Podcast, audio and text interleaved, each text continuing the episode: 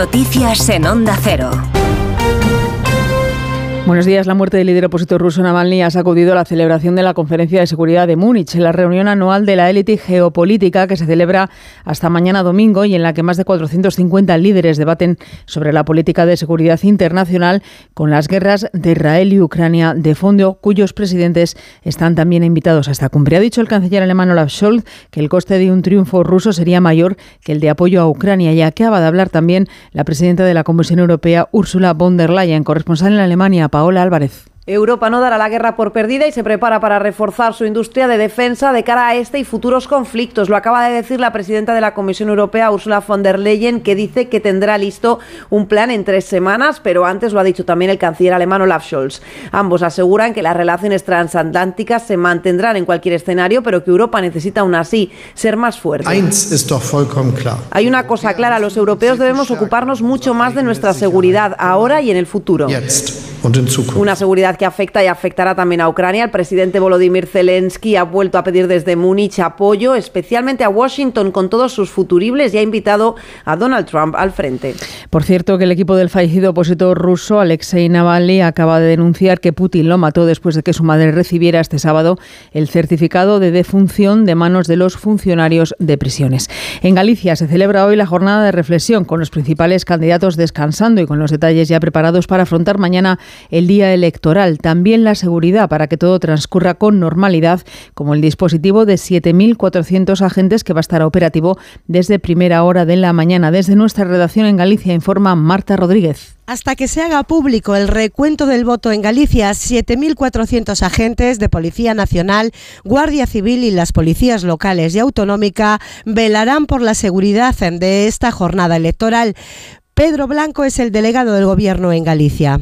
O dispositivo que estará operativo desde primeira hora da mañá e até que se faga público o reconto de votos velará porque a xornada electoral discurra sin incidencias nos 346 colexios electorais repartidos por toda a comunidade. Compónse dun total de 7.364 efectivos das forzas e corpos de seguridade estatais, autonómicos e locais, que velarán pola seguridade no exercicio do dereito de voto o día das eleccións ao Parlamento de Galicia.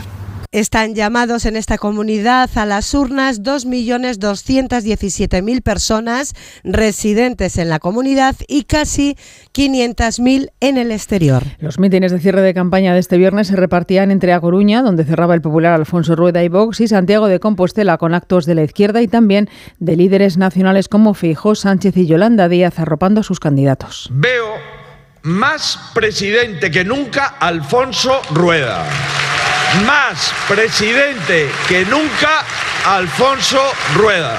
La caída de Rueda y de Feijó es como el cambio en Galicia, imparable. No hay cambio en Galicia si no entra a sumar.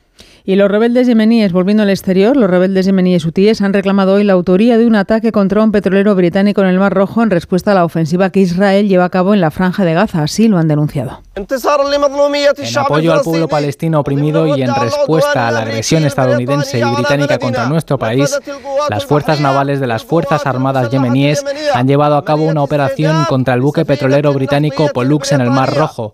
Lo han hecho con un gran número de misiles navales apropiados y el impacto fue preciso y directo.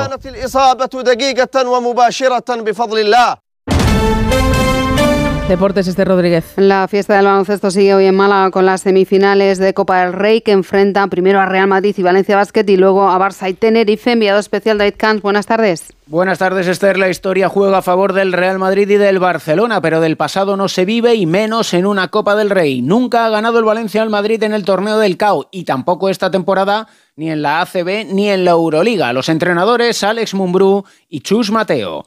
No solo está más acostumbrado a jugar finales, sino el equipo está confeccionado para ganar la Copa del Rey, ganar la Euroliga, ganar la Liga CB. Vamos a ver si la manta nos puede cubrir lo máximo posible. No, en la Copa suceden cosas, remontadas imposibles, equipos con los que no cuentas que llegan, que llegan hasta el final.